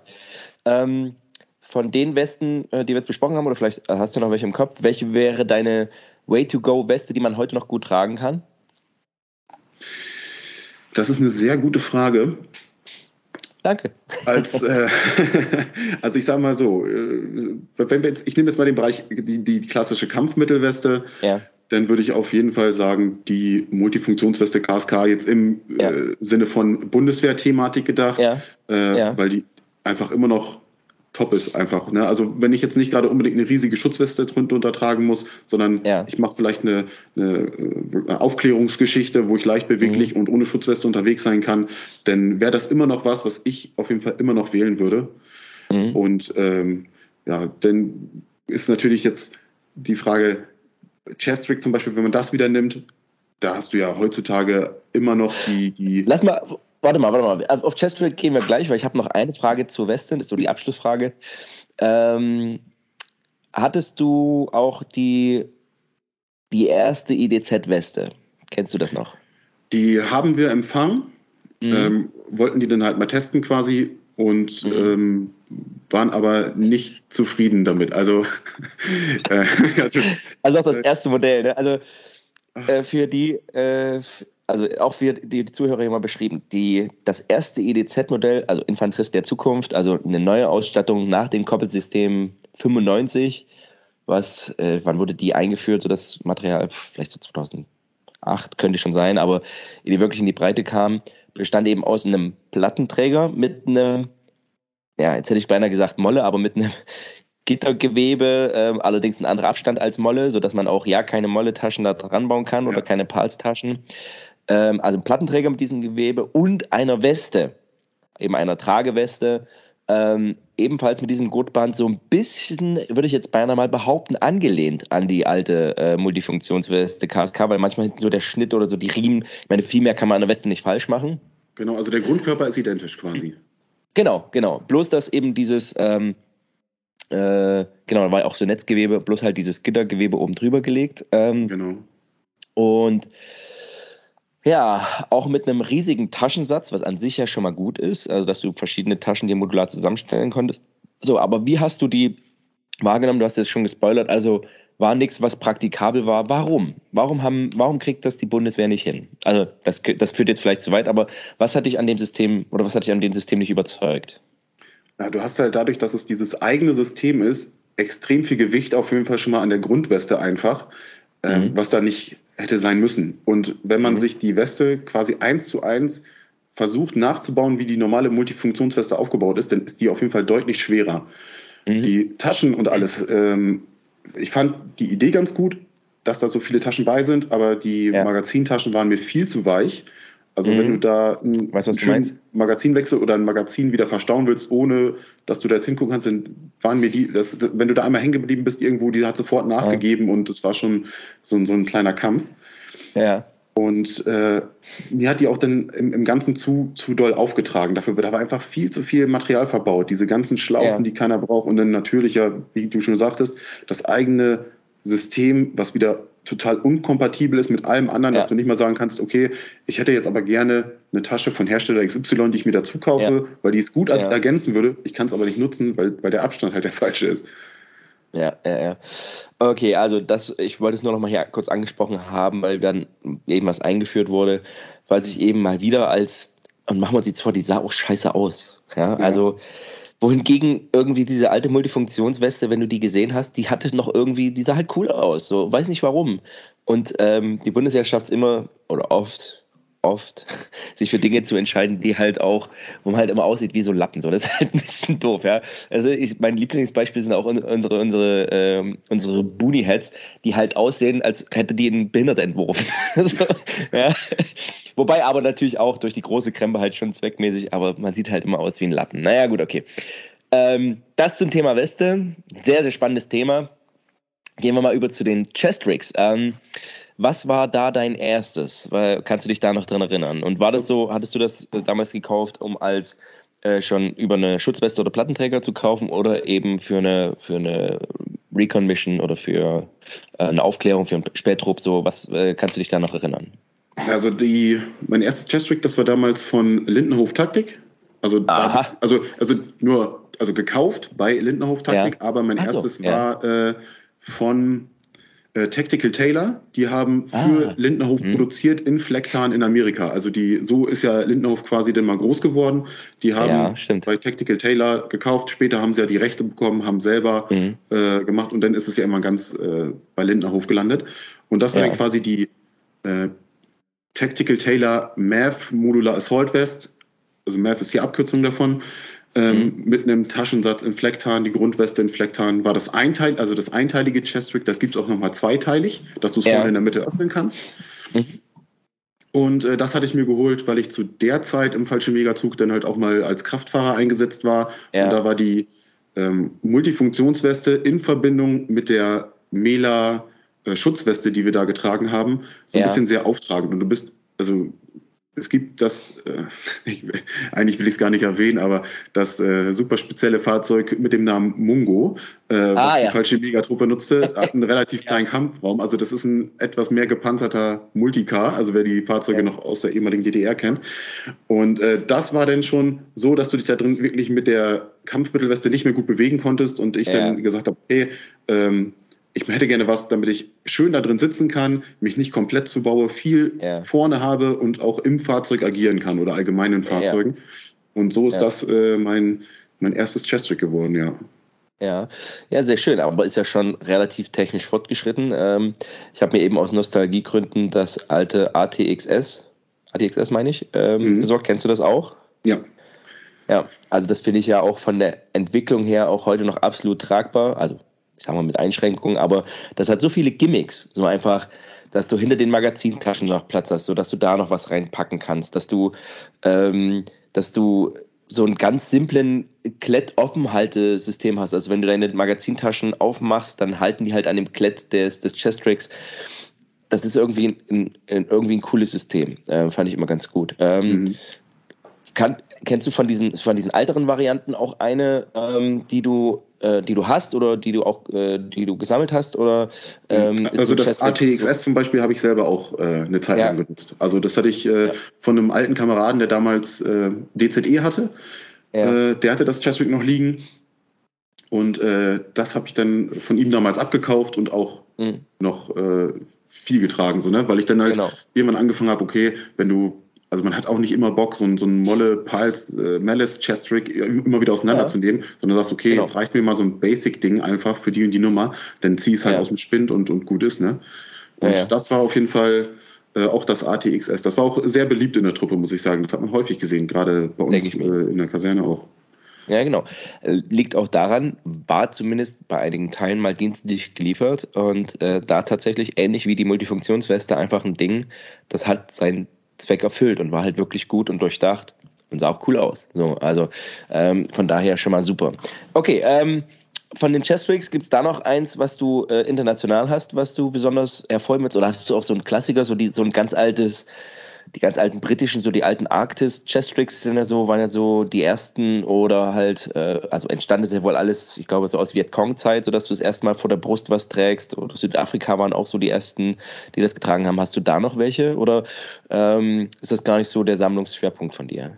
Also ich habe von, von Arktis äh, auf jeden Fall die, die Klassiker quasi mhm. hier. Also das Cheswick, was du meinst mit den wahrscheinlich den drei Magazintaschen, das ist ja das genau. 42 Kommando oder hier auch als, als äh, Classic Chest Rig. Das habe ich äh, im äh, britischen DPM-Tarn und auch in Flecktarn hier. Ah, okay. Hier gab es dann auch äh, einen Vertrieb quasi in Deutschland für Arktis-Artikel und es gab sämtliche äh, Teile damals in Flecktarn und deswegen ja. die, war das auch sehr in der Truppe sehr beliebt. Ähm, es gab einmal die, die Teile, die auch sogar hier in Deutschland zum Teil gefertigt wurden und andere, mhm. die dann aus England kamen und die hatten halt wirklich alles. Ähm, das ähm, äh, südafrikanische, von dem du gesprochen hast, das habe ich auch. Ja. Also auch nochmal ein Klassiker im Design und äh, ja. hat jetzt keine super coolen, besonderen Features, ähm, ist aber ein Basis-Chest-Track, wo man echt sagen kann, okay, für, für Soldat XY in meiner Armee ist das ein super Teil, der kriegt seine paar Magazine mit, muss Klar. reichen. Und auch in Verbindung vielleicht nochmal mit einem Koppelsystem super, was äh, mhm. man aus dem äh, südafrikanischen und rhodesischen Raum auch damals immer oft gesehen mhm. hat, dass da einfach so kleine Chest-Rigs mit fünf Magazintaschen zum Beispiel getragen wurde und dazu nochmal das Koppelsystem, wo der Rest drin war. Mhm. Ähm, und ansonsten ist es so ein bisschen so die so London Bridge Trading Chest Rigs aus ja. Anfang 2000 oder Ende der 90er, sagen wir mal so, äh, finde ich alle mega geil. Die sind vom Design cool, die. Haben geile Gimmicks, äh, auch immer super verarbeitet. Und ja, äh, ja da ist immer so, war mal so, ist mein Herz aufgegangen, wenn ich die gesehen habe und da gab es tausend verschiedene, weil die auch extrem viel custom-mäßig für äh, Navy SEAL Einheit XY hat gesagt, wir wollen das haben wurde halt umgesetzt und hier gibt es halt so viele verschiedene und da kann man, wenn man sich dafür interessiert und sich sowas gerne anguckt, kannst du so viele verschiedene Dinge sehen. Ja, ja. die fand ich immer gut. Sehr, sehr cool. Ja, klasse. Achso, und ähm, was du auch noch sagtest, ja. dass das äh, vietnamesische, ja. oder was in Vietnam genutzt würde, äh, habe ich auch. Also das ah, ist ja, okay. also kommt ja aus, aus China. Ähm, und das ist ja so dieses Klassik, wie man umgangssprachlich sagt, Chi-Com Chess Trick, Chinese ja. Communist Chess Trick ähm, was ja auch so mega populär ist und selbst ja heute noch äh, also in anderen Ländern noch immer noch produziert wird und so ähnlich eingesetzt wird, weil es halt einfach ein bisschen Stoff ist, drei oder vier ja. Magazintaschen dran, zwei kleine Taschen für Handgranaten und schon kann es losgehen. Ne? Also viel mehr brauchen ja. einige äh, Einheiten halt nicht. Ja, stimmt. Ja, sehr, sehr cool. Ähm, ja, klasse. Mal Chestrix hier ganz kurz gestreift. Gehen wir nochmal zu ähm, den äh, Plattenträgern und danach würde ich nochmal gern auf so auf Bekleidung eingehen. Äh, Plattenträger, was war da dein erster oder war das äh, dann tatsächlich einer, den du dienstlich geliefert bekommen hast? Ähm, das war mein, ja, mein erster, den ich dienstlich geliefert bekommen habe, als reiner Plattenträger. Es war dann der äh, Lindnerhof Generation 3 Plattenträger. Mhm. Ja. Das ist ja so dieser der Standard-Plattenträger damals gewesen.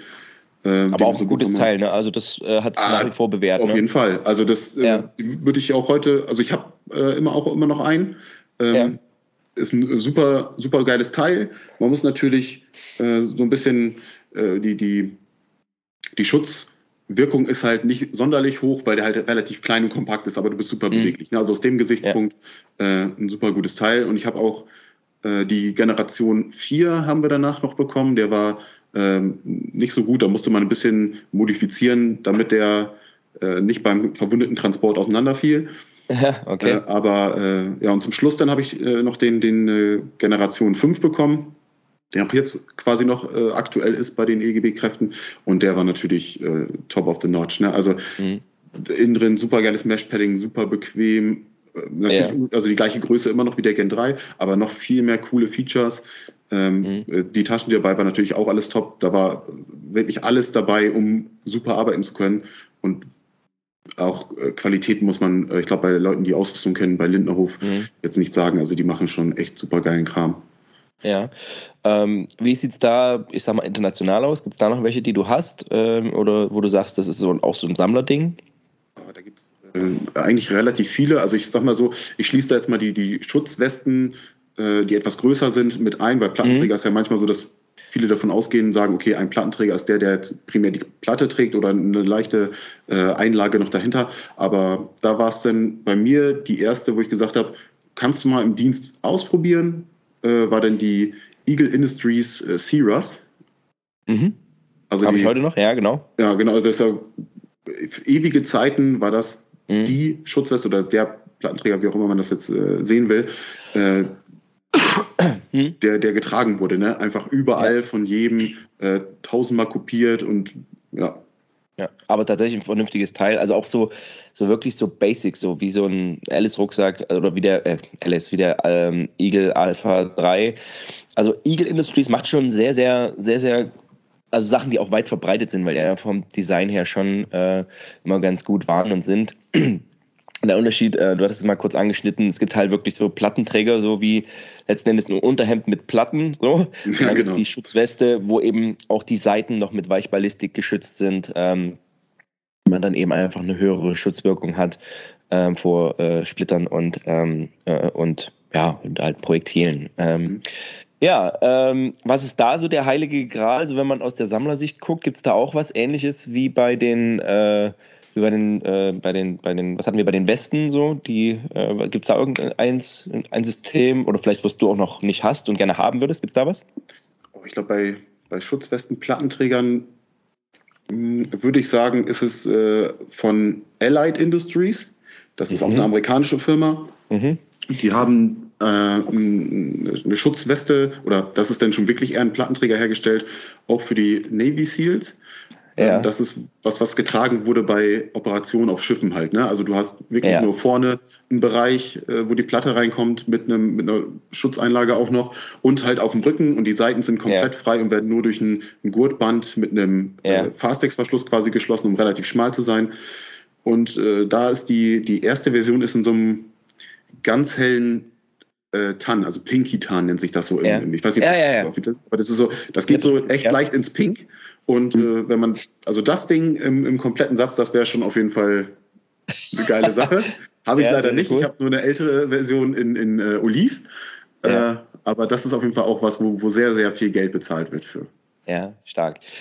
Okay, jetzt haben wir die ganzen Träger äh, mal raufgegangen. Wir sind jetzt schon eine Stunde drin, aber ich finde es einfach zu spannend und ähm, will jetzt noch auf zwei Sachen eingehen. Zum einen, Rucksäcke, ist das auch ein, ein, Schwerpunkt von dir oder ist das was, das kommt einfach mit dazu, so als Beifang oder ähm, wie ist es da? Ja, du hast ja auch, ich habe auch gesehen, du hast so ein paar besondere Rucksäcke auch, die du schon, äh, auch schon ältere Modelle. Ähm, dann hast du den von ähm, äh, Katar, natürlich auch ein ultra geiles Teil irgendwie. Also wenn man überlegt, wann die damals waren, ne? also wann das entwickelt wurde, super schöne oder super schöne Sammlerstücke auf jeden Fall. Ähm, ja, wie sieht es da aus mit Rucksäcken? Weil das ist ja auch, äh, das ist ja so, da, da, wenn ich, wenn das meine Frau hört, die kriegt schon wieder einen Anfall weil bei Rucksäcken, das, äh, puh, da bin ich im letzten Jahr so ein bisschen explodiert. Ja, erzähl mal.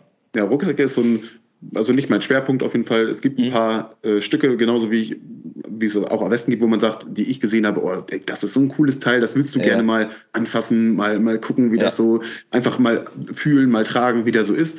Äh, da habe ich ein paar verschiedene Modelle auf jeden Fall. Ja. Äh, aber bei Rucksäcken ist es auch noch so, dass es dann auch die, ich, die nutze ich halt auch heute noch. Ne? Also wenn ich mal ja, rausgehe im Wald, dann darf es auch mal gerne äh, ein Mystery Ranch Rucksack sein, die ich auch super mhm. gerne in Dienst getragen habe. Ja. Ähm, und ansonsten ist es äh, da so, dass ich da ein paar habe und würde ich sagen, für mich aus, aus sammlertechnischer Sicht, den habe ich jetzt auch vor kurzem gerade hoch äh, online gestellt bei Instagram. Das ist äh, ein Rucksack aus dem Vietnamkrieg, der mhm. super einfach hergestellt wurde Du hast äh, ein ganz normales Tuch, was dann auch nochmal in einer gummierten Version gibt, äh, ja. damit er nochmal ein bisschen wasserdichter ist. Und der ist angelehnt an den Rucksack, der damals von den äh, Vietcong oder von der nordvietnamesischen Armee ja, getragen ja, wurde. Und der ist aus einem CIA-Programm. Stimmt, ähm, das, ich habe das gelesen, super, ja. Genau. Äh, in der ursprünglich mal gekostet 2 Dollar, ich glaube 89 oder so in der Herstellung, äh, so dass der halt auch nicht zurückverfolgt werden kann, wenn du den quasi abwirfst. Ja. Ein paar andere äh, kleine Gimmicks noch, ist aber ansonsten äh, aus, aus den einfachsten, billigsten Materialien quasi hergestellt, um halt auch ja. äh, die, die, die ersten Kräfte, die quasi vor Ort waren, äh, auszurüsten, als die, was halt so ein normaler Special Forces Auftrag ist bei den Amerikanern, ja. bei den Green Berets, ähm, die, die äh, Kräfte im Inland auszubilden, die wurden mit sowas ausgestattet. Und die Rucksäcke sind heutzutage relativ schwer zu bekommen und ja. äh, werden auch schon zum Teil hoch gehandelt. Es gibt jetzt auch schon mal so Reproduktionen davon. Aber das ja. ist so, so ein Ding, wo ich sage, den finde ich richtig cool. Ist natürlich nichts mit Tragekomfort und ja, der, ist auch, der ist auch eigentlich super klein. Ja. Aber für die, für die damalige Zeit und so mit dem, mit der, mit der Geschichte dahinter ist das ja. so ein Stück, wo ich sage, echt super cool. Ja, sehr, sehr cool. Und du hast ein Original? Genau. Ist das Nachbau? Ich habe zwei Originale. Also das oh, ist den, ja. den du schon gesehen hast, ist die erste Version. Ja. Das ist äh, nur Stoff und dann habe ich noch mal die ja. Version, die später kam, die noch diese Gummierung und diese, dieses Schutz, diese Schutzschicht hat und so. Stark, sehr sehr stark. Ähm, wie bist du auf den gekommen? Also hast du da mal, hast du den mal in einem Buch gesehen oder hast du in einem Film gerade so CIA-Sachen oder ähm, oder äh, McVie-Sachen oder so, die sind ja gar nicht so leicht, man sieht da auch nicht so viel, da gibt es nicht so viele Quellen, nicht so viele Bücher. Ähm, wie bist du auf den gekommen? Einfach in also, Sammlerkreisen mal drauf gekommen oder wie kam das? Ja, also wenn du sowieso in diesen, in den Sammlerkreisen unterwegs bist, mhm. hast du natürlich auch mal Leute, die mehr wissen, äh, wie es jetzt ja immer mal so ist. Und dann mhm. hat irgendwann eine mal gesagt, alles klar, es gibt aus diesem CIA CISO-Programm, mhm. ähm, gab es einen Rucksack, die haben auch andere Sachen hergestellt, Magazintaschen. Und dann ist natürlich wieder, okay, äh, so ein bisschen diese Leidenschaft sich dieses Wissen anzueignen in mir wieder ja. entbrannt und ich habe alles durchgesucht. Ich habe äh, Bilder durchgesucht, ja. Bücher und irgendwann habe ich dann, äh, weil auch viel noch Special Forces und äh, die auch MacV-Einheiten vor allem äh, diese Rucksäcke getragen, habe ich gesagt, okay, das muss er sein, das ist der Rucksack. Du suchst du mal weiter und habe dann irgendwann dazu noch ein genaueres Foto gefunden und dann geht's ist der nächste Schritt, woran erkennst du denn dieses Modell? Was sind genau. die kleinen Details, damit du auch genau wirklich diesen Rucksack denn irgendwann hast und nicht äh, ja. vielleicht doch den von der nordvietnamesischen Armee. Und genau. äh, das ist halt wirklich viel mit Recherche verbunden, also diese ganze mhm. Thematik, in der ich mich bewege. Ja, ja. Und, Aber sehr, sehr äh, schön. Also, das ist ultra spannend und das mal ganz kurz so. Ähm, äh, also, ich sammle nicht. Ich bin halt so, also, das kann, wenn ich nicht aufpasse, entwickelt sich es dann dahin. Aber ich will es halt einfach, wie du auch so dieses Anfassen, so wie fühlt sich das an? Äh, wie zweckmäßig ist das, weil es manchmal eben, eben auch auf Fotos besonders cool aussieht oder denkst du, oh, warum trägt er das so oder wo hat er den coolen Rucksack her? Äh, ich meine, so funktionieren wir ja letzten Endes äh, so als Sammler oder diesen Gear-Nerds und dann auch äh, bei mir sind das auch so Wellen so. Ich hatte dann irgendwie eine lange Zeit, da hat mich so diese ganze, pff, was weiß ich, so, ähm, hat mich ein bestimmtes Thema mehr interessiert. Dann irgendwie in letzter Zeit oder vor, vor einem halben Jahr war es eben so, dass ich mich mit diesen MacV-Geschichten sehr auseinandergesetzt habe, weil ich da auch irgendwie dachte, so, was für cool einfach so, auch dieses, dieses, äh, dieses alte MacV-Logo mit diesem, mit diesem Totenkopf, was ja so sehr markant ja, genau. ist, ne? Da denkst du so, oh, was sind das für abgefuckte Typen? Dann auch dieses Thema, dass die Navy Seals damals so Jeans im Dschungel getragen haben und du siehst dann teilweise Fotos so mit so den ersten Tiger Stripe oder mit Woodland-Jacken so über Jeans und so. Das sehen aus wie die wildesten Guerillas. Und dann äh, tauchen mal wieder so Dinger auf, wo ich dachte, so, ey, Vietnam habe ich gar keinen Bock mehr drauf und auf einmal wird das wieder spannend. Ne? Und dann eben mit solchen Teilen wie diesem Rucksack ähm, kann ich mir schon sehr, sehr gut vorstellen, was für ein, was für ein Loch man dann tatsächlich abtaucht, äh, dann die einzelnen Dinge rauszufinden. Sehr, sehr cool. Ähm, was ist dein Lieblingsrucksack, wenn du jetzt wählen müsstest, so viel aktuell? Also, nee, mach mal erstmal Lieblingssammlerstück Rucksack. Wäre das der tatsächlich? Ja, das wäre der.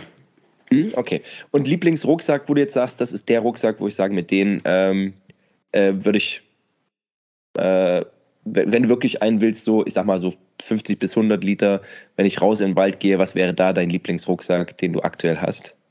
Da war es auf jeden Fall immer der Mystery Ranch, äh, ich glaube, so heißt der SATL, oder ich ja, glaube, die Abkürzung, genau, oder Bridger ja. Assault Pack äh, steht auch manchmal, ist da ja. angegeben. Äh, den habe ich auch dienstlich getragen. Ich weiß jetzt nicht genau, wie viel Liter reingehen, aber das müssten bestimmt so um die 80 wahrscheinlich sein. Und ja. damit, äh, das war für mich immer die perfekte Größe. Also wenn man ja. äh, alles da reinbekommen hat und jetzt auch nicht natürlich noch ultra viel extra äh, Batterien oder also wenn du nicht unbedingt ja. auf so einen riesigen Rucksack angewiesen warst, fand ich ihn immer mega geil, weil die ja schon dieses äh, BVS-System äh, hatten, mhm. was den Rucksack hinten gerade über den Plattenträger bringt. Und genau. äh, an der Seite noch das, das Padding hat, damit er auch nicht verrutscht, weil ja. jeder, der mal zum Beispiel mit einer Mela Standard oder äh, SK-Schutzweste ein Berghaus getragen hat damals, ja. was wir machen mussten, der, also der sitzt halt überall, nur nicht mittig auf dem Rücken, wo er sitzen soll. Mhm. Ja, klar. Ja, ja, ja. Ähm, ja, okay. Also das wäre der. Und äh, von den größeren so, 110 plus, äh, würdest du es überhaupt noch tragen oder bleibst du jetzt so bei so 80 Liter? Weil so, äh, also klein, das sind ja immer noch Riesenteile, aber. Ja, also so für den, äh, wenn man mal raus in die Natur geht, reicht das ja natürlich immer vollkommen ja. aus. Und ähm, ansonsten war ich wirklich mit dem, äh, mit dem Berghaus, äh, mhm. wie, Zyclops, Atlas Zyclops 2. Ja, also ja, den normalen, ja, genau. den, den, ich quasi noch Standard äh, als Rucksackdienst lieferte, auch ja. super zufrieden, wenn ich nicht eine Schutzweste drunter tragen musste. Genau. Äh, da war das ein, ein, super Rucksack, der alles ausgehalten hat. Also egal, wo du das Ding mhm. reingeschmissen hast, wo du mit durchgekrochen bist, war immer top. Also konnte man nicht sagen, wenn man die richtige Größe für sich hatte, wusste, wie man den einstellt, wenn man weiß, wie ein Beckenboot ja. funktioniert, dann ist das Ding super geil. Super cool. Ich sehe schon, bei dir kommt gerade jemand nach Hause. So. Achso, nee, ist die Oder? automatische Beleuchtung, die gerade angegangen Ach so, ist. ich dachte, ich dachte so. so. Sehr gut.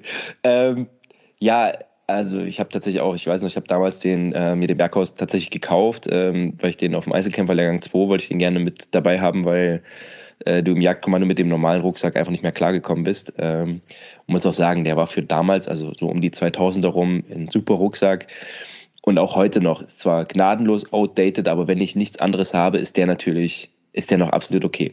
Hast du die Entwicklung der neuen Rucksäcke in der Bundeswehr verfolgt? Also der neue Tasmanian Tiger ist herausgekommen und tatsächlich von Sneagle Design, also einer schwedischen Firma, äh, ist ausgeliefert worden. Hast du die schon mal gesehen oder in der Hand gehabt? Oder in der Hand gehabt noch nicht. Aber mhm. ähm, äh, ich bin durch einen äh, guten deutschen äh, Gear-Podcast darauf aufmerksam gemacht worden, dass da was kommt. also Dime. Ah, ähm, ja, sehr gut. und äh, da ja. ist dann, äh, wie es bei mir dann auch so mit Ausrüstung ist, alles klar, äh, da das erste Mal gehört. Ich wusste, dass ja. das im Raum war, die ganze Zeit schon, aber das war damals, als ich noch im Dienst aktiv war, da hieß es immer schon, da kommt was. es werden ja, genau. keine neuen Berghäuser mehr ausgeben, da kommt was. Und genau. ja, dann habe ich mal gesehen, alles klar, diese äh, Snigel Sneagle Design kannte ich genau. gar nicht. Äh, da habe ich dann mal ein bisschen auf der Seite rumgeguckt. Und ja. klar, Tasmanian Tiger ist bekannt, habe ich jetzt auch mal ein paar Bilder vom, vom Rucksacksystem gesehen. Optisch mhm. fand ich das schon mal ansprechend, wobei ich ehrlich sagen muss, ich war nie ein Fan von Tasmanian Tiger, weil die mhm. Haptik und die Optikfarbe vor allem ja. mich nicht angesprochen hat. Das war alles, weiß ich nicht, das sah immer hey. so, so hell, ja. shiny aus. Das war nicht so, so ganz mein Ding. Fühle ich, fühle ich absolut und ähm, ich weiß auch noch so, ey, diese Tasmanian Tiger Chestrix Scheiße in diesem Grün, also was so fast so, also nicht Neongrün, aber so ein Grasgrün, was ich einfach schon, wenn ich das sehe, kriege ich einen Koller so. Also ähm, deswegen war ich da auch wirklich nie ein Fan von. Ähm, glaube aber, dass das jetzt in dem, also mit dem Rucksack haben die jetzt auch so ein quasi wie das Ral, was ist denn das hier, diese, dieses steingrau Oliv, das alte, das hat ja wieder Mode bekommen. Ähm, und äh, ich habe tatsächlich dienstlich den Sneagle mit dem kleinen Design auch geil. Da habe ich den Anfang des Jahres selber neu gekauft. Ähm, jetzt kriege ich den dienstlich. Aber okay. Sei es wie es sei. Man will sich nicht beschweren. Ähm, nee, um Gottes Willen. Und ähm, mal sehen, ob sich das System durchsetzt. Ich weiß aus internen Kreisen, dass der wohl nicht mehr ausgegeben wird, weil es ein Problem mit den Reißverschlüssen gab bei dem Daypack. Aber ähm, da äh, sage ich noch was dazu, wenn tatsächlich was raus ist. Okay. Dann letzter großer Punkt, ist aber, glaube ich, nicht Schwerpunkt deiner Sammlung, ist Bekleidung. Ähm, oder, ist das, oder ist das noch ein, Zusatzthema, was du noch weiter vertiefst? Oder, also ich habe jetzt nicht so viel davon gesehen, aber jetzt äh, das letzte oder eines der letzten, die du gepostet hattest, war so eine Wendejacke, auch wieder so ein Ultra-Special-Teil, weil ich kannte so diese alten, also es geht so eine Wendejacke, die ist außen äh, Coyote bzw. beige, äh, tan und innen ähm, mit ähm, äh, Desert Night Camo bedruckt. Ähm, ne? Das war das letzte, was du gepostet oder eines der letzten. Ähm, wie ist es da? Sammelst du da Bekleidung allgemein oder auch nur Teile, von denen du sagst, oh, die sind so spannend, die muss ich haben? Also mal so, mal so. Also ich sag mal, wenn ich jetzt ja. diese, diese Themen habe wie Vietnam oder so Global War on Terror, da habe ich natürlich dann zu den Westen, was man äh, als Darstellungsmittel haben kann, immer auch mal eine, eine passende Uniform. Ähm, ja. Ansonsten ist es aber eher so, dass ich coole Einzelstücke mal habe, wie denn zum Beispiel dieser Raven Parker, den man Wahnsinn. Am, ganz am Anfang mal halt im, ersten, an, parallel. im ersten Golfkrieg gesehen hat. Ja. Und ähm, ich kannte das System der Wende Gore-Tex-Jacken, weil die auch im jetzt wahrscheinlich jetzt wahrscheinlich nicht mehr ganz, aber ähm, aus der Anfang aus Afghanistan-Zeit hast du immer mal Fotos gesehen, dass irgendjemand eine Jacke wieder wie die amerikanische ECWS-Jacke, also was ja die, ja. die, die alte klassische Regenjacke bei den Amerikanern ja. ist aus dem System. Und äh, dass die Wüstentarn war und hast gesehen, okay, in der Kapuze ist es, ist es irgendwie dunkelgrün irgendwas drin. Aber das ja. ist nicht das Original, weil das Original müsste ungefähr die gleiche Grundfarbe, also beige haben. Genau. Und dann bin ich auf äh, verschiedene Firmen gekommen, die die heutzutage quasi immer echt noch herstellen und dass die zum Teil bei amerikanischen äh, Spezialeinheiten eingeführt sind. Und ja bei der Jacke, die du jetzt auch quasi gerade noch gesehen hast, ja. äh, war es dann so, es muss diese Jacke in, in beige geben, weil ich die halt mal gesehen habe. Und ich dachte, hm, ja. äh, du hast aber diese, diese neuen Firmen, wo du ganz genau weißt, die, die die hergestellt haben, die ist nicht von der, weil du hast ein bisschen paar andere paar andere Gimmicks oder die müsste ja. schon ganz, ganz lange raus sein. Und dann habe ich wieder weiter gegraben, gegraben, gegraben, äh, das ja. Internet durchforstet und irgendwann durch Zufall habe ich ein ausgelaufene, ausgelaufenes eBay-Angebot gesehen von äh, ah. ebay.com und habe gesehen, das ist diese Tarnjacke wahrscheinlich. Und dann konnte ich ja. da zum Glück das Label finden was ja. abgebildet war. Und dann habe ich halt die Firma Raven gefunden, die damals auch die Jacken in nur Woodland hergestellt hat und in anderen Tarnfarben. Ja. Und habe dann irgendwann durch noch mehr Recherche halt rausgefunden, dass die gerade bei der fünften und was mir jetzt auch ein Veteran geschrieben hat, in der dritten Special ja. Forces Group damals wirklich offiziell ausgegeben wurde.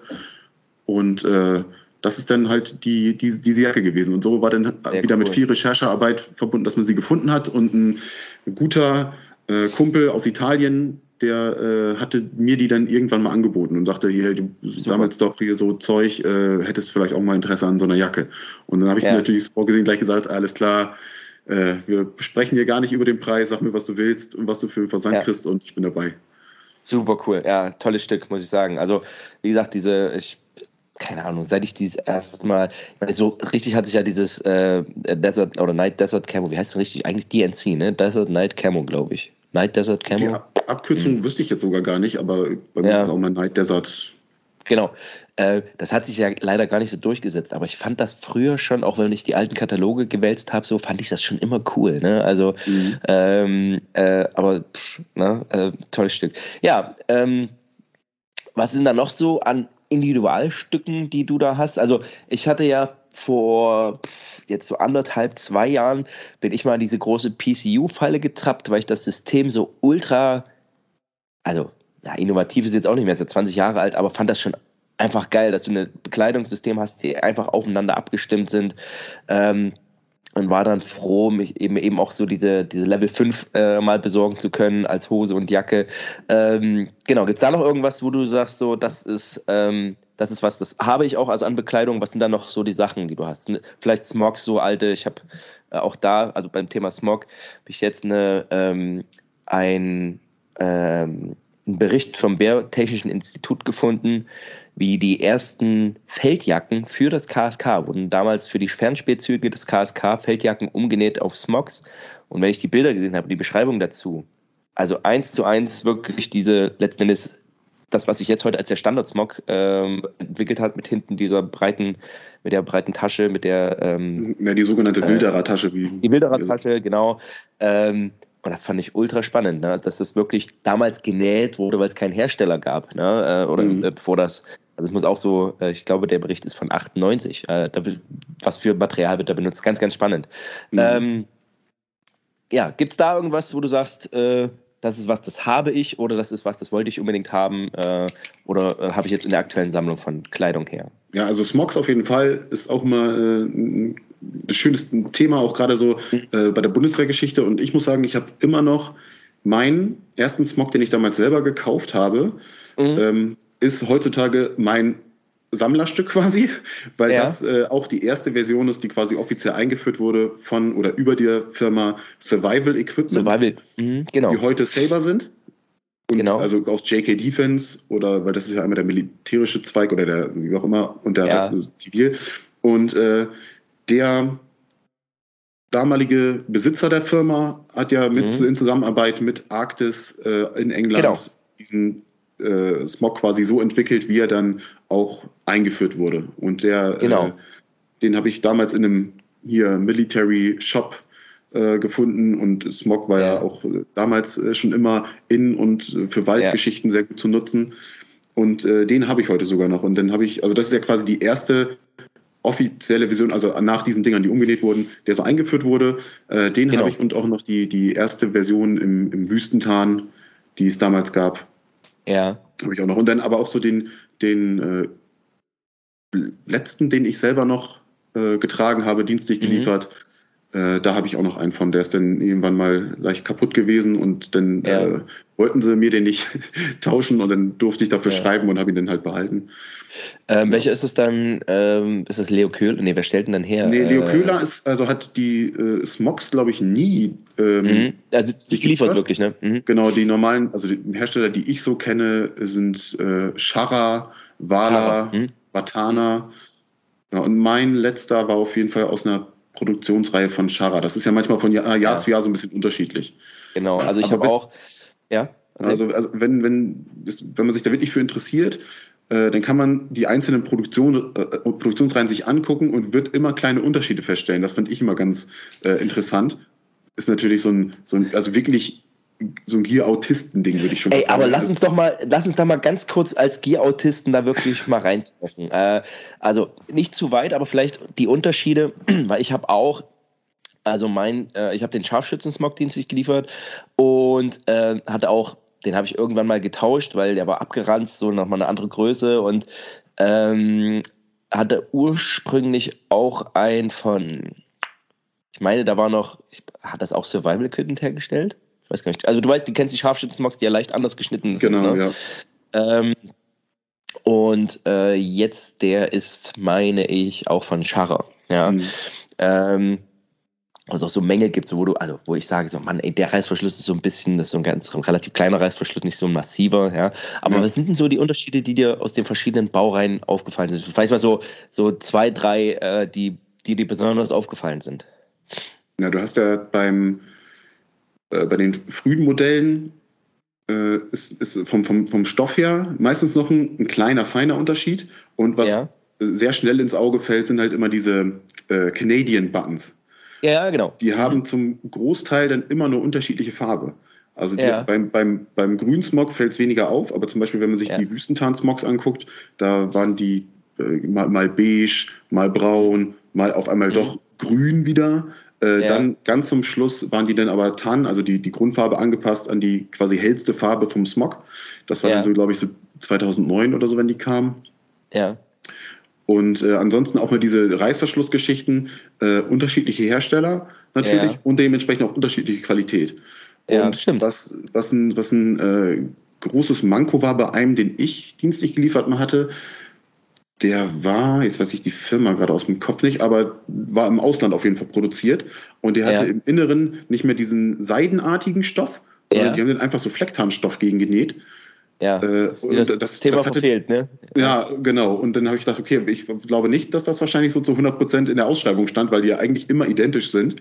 Ja. Aber ja, ja so, so, eine, so eine Sache, also Sachen sind das halt, ne? Ja, ja, also gerade so diese, also in dieser, das ist so eine Art äh, wie Fallschirmstoff, so ein bisschen so. Dieses, das war ja diese, dieser Windproof Smog, sodass du noch ein bisschen genau. so, eine, so einen Wetterschutz hast. Ja, aber es ist auch, ähm, ja, okay, also äh, sehr, sehr spannend. Okay, dann meine abschließende Frage. Äh, und dann sage ich, sind wir für heute erstmal durch, was nicht heißt, dass äh, wir nie widersprechen, weil das Thema ist doch zu spannend. Ähm, gibt es noch etwas, wo du sagst, das hätte ich gerne? Das ist so ein Ding, vielleicht sogar eins, wo du weißt, das werde ich nie kriegen, aus welchen Gründen auch immer, oder eins, wo du sagst, oh, das könnte mir nochmal unter die, unter die Finger kommen, das würde ich gerne haben wollen.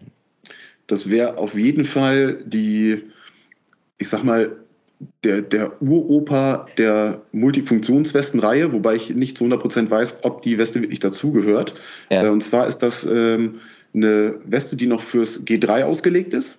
Ja. Die ist äh, relativ vom Aufbau ähnlich der ersten Weste, die beim KSK 96 eingeführt wurde, die, ja. also, also, auch die mit den Rückentaschen. Äh, nur, dass die halt für G3 ist, nochmal ein bisschen andere Taschenaufteilung hat und äh, am Rücken nicht diese großen Taschen hat, sondern das, das habe ich nur auf ein paar Schwarz-Weiß-Fotos gesehen aus den, aus den B1-Zeiten halt noch, ne, ja, die getragen ja. wurde, also von den B1-Kompanien. Ja. Und äh, wirklich ultra selten, dass du da mal von einer, Auf eine Aufnahme wirklich siehst. Ist ja, ja auch ein, ein, Thema, was in, in buchtechnisch quasi nicht auf, aufgegriffen ist irgendwo. Genau, lass uns das mal ganz kurz, äh, diese B1-Kompanien, die Bravo-Kompanien waren die ersten Kommandokompanien in äh, in den falschen Megabataillonen. Lass mich lügen, 92 oder 94 das erste Mal aufgetaucht. Ähm, weil es gab keine, keine Spezialkomponente. Es gab keine Spezial Spezialkräfte in der Bundeswehr und ähm, mit einem Zwischenfall in, was war denn das, Libyen, Uganda? Nee, äh, irgendwo, wo belgische Fallschirmjäger mussten da, glaube ich, agieren oder irgendwas war da. So, ja, genau. Und dann hat man gesehen, so, oh, hier fehlt was. Daraufhin wurden die Bravo-Kompanien, also Kommandokompanien in den Fallschirmjägerbataillonen aufgestellt, ähm, wo es auch ganz kurz einen Lehrgang gab, nämlich den, ähm, also dann genannt der EK3, der Führer im falschen Spezialeinsatz. ähm, was heute das EGB-Abzeichen ist. Ne? Ja, genau. Das wurde ja äh, übernommen, weil es das Zeichen schon gab. Äh, man dafür genau. nicht irgendwie was neu einreichen muss. Und dafür hat man das wieder genommen. Ja, ich glaube, äh, ich meine, zu dem Zeitpunkt, als das in Afrika war, gab es die B1 schon. Das ist nämlich dann der Übergang, ja. wie es zum KSK gekommen ist. Dass genau. man gesagt hat, okay, wir brauchen das KSK, aber die B1 gab es damals. Und äh, soweit ich das mal gehört habe, waren die auch schon in Alarmbereitschaft versetzt worden. Ja. Äh, aber ja. die Politik hatte sich, glaube ich, dagegen entschieden. Aber da bin ich im allgemeinen Thema, was B1 angeht, nicht wirklich drin, weil du halt auch äh, kaum Quellen hast. Also vielleicht ja. äh, ist irgendwann mal jemand da, der sagt, äh, ich mache mal ein Buch drüber oder so. Es gibt mal ein paar kleine. Artikel oder so, aber leider nicht mehr. Und äh, ja, da habe ich auf, auf Fotos damals noch von diesem Kommandolehrgang zum ja. Beispiel äh, in Altenstadt habe ich das äh, Bild mal gesehen, äh, wo diese Weste getragen wird. Ja. Aber äh, ich kann, also habe ich auch noch nicht hochgeladen, aber das Holster dazu habe ich. Ah. Äh, das okay. habe ich durch Zufall mal in England entdeckt. Aber cool. die Weste halt nicht. Und äh, es weiß auch keiner genau, wie viele davon hergestellt wurden. Und meistens ist es ja so auch zur damaligen Zeit, dass diese Westen ja. bis zum Schluss irgendwo in der Bundeswehr eingesetzt ja. wurden und äh, irgendwann äh, Nutzungsdauer abgelaufen oder wir haben ja. was Neues, geht in die Tonne. Ne? Und äh, das Holster ist aber ganz interessant, weil das vom Aufbau her identisch ist mit dem Holster, was auch später bei der äh, KSK-Weste dabei war. Nur, dass das Holster eben für die P1 ausgelegt ist. Also stark. Den Vorgänger ja. der P8 halt, ne? Super. Ja, mein lieber Nico, ey, unglaublicher Gear Deep Dive, aber ich finde es ultra spannend. Äh, es ist jetzt, du kannst mich schon fast nicht mehr sehen, weil es dunkel geworden ist. Ich sage bis hierhin schon mal vielen, vielen Dank und ähm, das wird nicht der letzte Auftritt äh, von dir gewesen sein. Wenn du nochmal Zeit hast, ähm, dann können wir nochmal ein paar andere Dinge besprechen. Ähm, ja, sehr gerne. Ja. Ähm, willst du noch was sagen? Also hast du noch irgendwas, ähm, was du gerne sagen würdest? Ähm, ich würde ganz gerne nochmal, das fand ich spannend auch bei, bei anderen äh, Podcasts, wo auch Lorenz bei mhm. dir war, was ich ganz gut fand. Erzähl, ja. äh, mein äh, Bundeswehrartikel so Basic äh, für oh ja. die jeder quasi hat. Oh ja, äh, würde ich gerne nochmal nennen. Den hattet ihr, glaube ich, noch nicht. Und zwar ist das der Poncho. Der wird leider nicht mehr ausgegeben heutzutage. Ja. Aber das war der Gegenstand, den ich äh, am meisten geliebt habe und äh, auch für, für damalige Verhältnisse einfach ein super Ding war. War vielleicht ein bisschen schwerer. Äh, aber der ist äh, total unterschätzt in meinen Augen. Das stimmt, das stimmt. Liebe ich auch und auch unfassbar, dass man sowas aus dem Programm. Also da, Oh, da frage ich mich mal, weißt du, das ist das einzige Sinnvolle in der ABC-Schutzmaskentasche, beziehungsweise dann später äh, in, in der Mehrzwecktasche. Ja. ja. Nico, ich sage dir vielen, vielen Dank. Das war ein richtig schönes Ding, hat richtig Spaß gemacht. Und ähm, ja, dann sage ich für alle anderen, bleibt gesund und bleibt prepared.